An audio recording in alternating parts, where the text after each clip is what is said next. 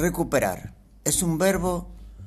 que ha tomado mucha importancia para los argentinos, por aquello de recuperar la democracia, recuperar los valores perdidos y ahora recuperar lo que perdimos en la pandemia, recuperar la concordia entre los y las argentinas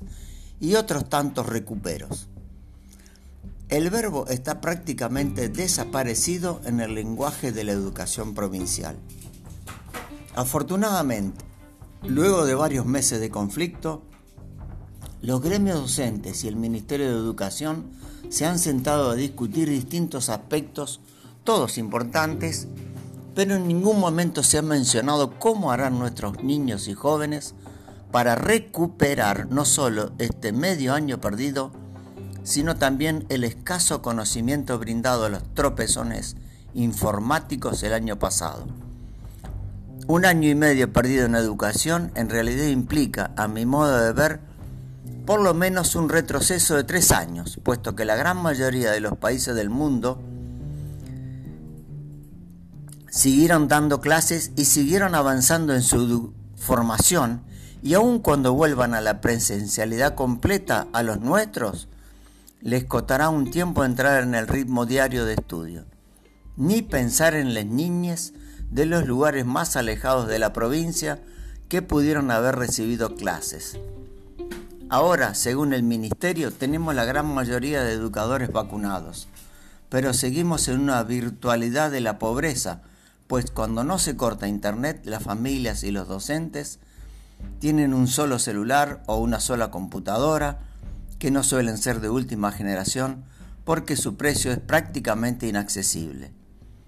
En cambio, quienes han decidido recuperar protagonismo son los diputados, especialmente los del bloque RQ, que ayer denunciaron por escrito el castigo y la represalia a la gente más humilde de sus departamentos, al sacarles programas laborales, sociales y alimentarios por parte del gobierno provincial. Aporte que, por otra parte, no reciben los diputados del bloque de Juntos por La Rioja, UCR y el PRO. Pero es muy probable que el bloque del PJ presente su polémico proyecto de donación de fondos de la legislatura que administra la vicegobernadora Florencia López, que serían en lenguaje técnico los famosos SAF 1 y 5. Pero hay otro SAF que está destinado al bloque justicialista por un monto muy importante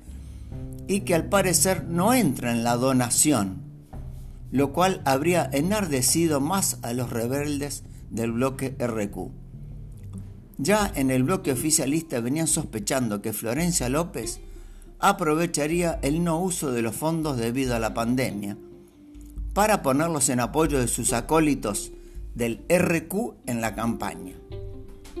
De esa forma podría haber más de una lista justicialista en sus departamentos, especialmente en capital,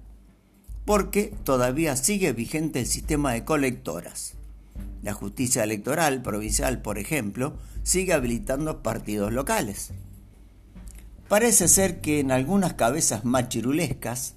no entra que una joven dirigente pueda encabezar una oposición interna, y por eso le endilgan que es el títere del diputado Sergio Casas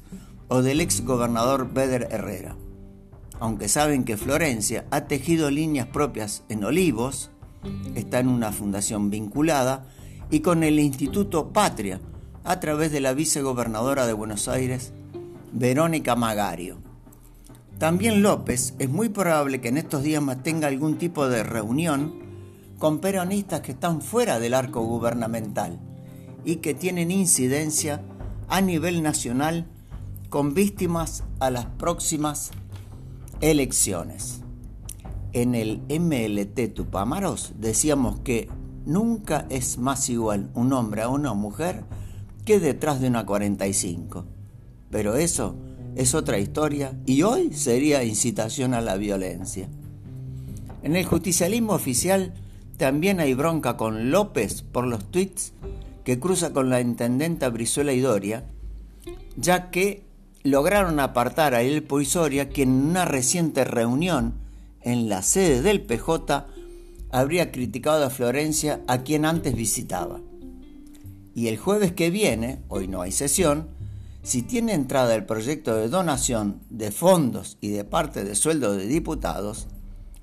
a un año y medio de iniciada la pandemia, se sumaría la presunta sanción que quieren imponer desde el bloque oficialista al diputado Gustavo Galván. El tema actualmente está en las comisiones de género, que preside la diputada Gabriela Amoroso, que también buscará su reelección este año, y en la Comisión de Asuntos Constitucionales, que preside el chileciteño Ricky Herrera. Vale aclarar que en Chilecito este año no se elige diputados,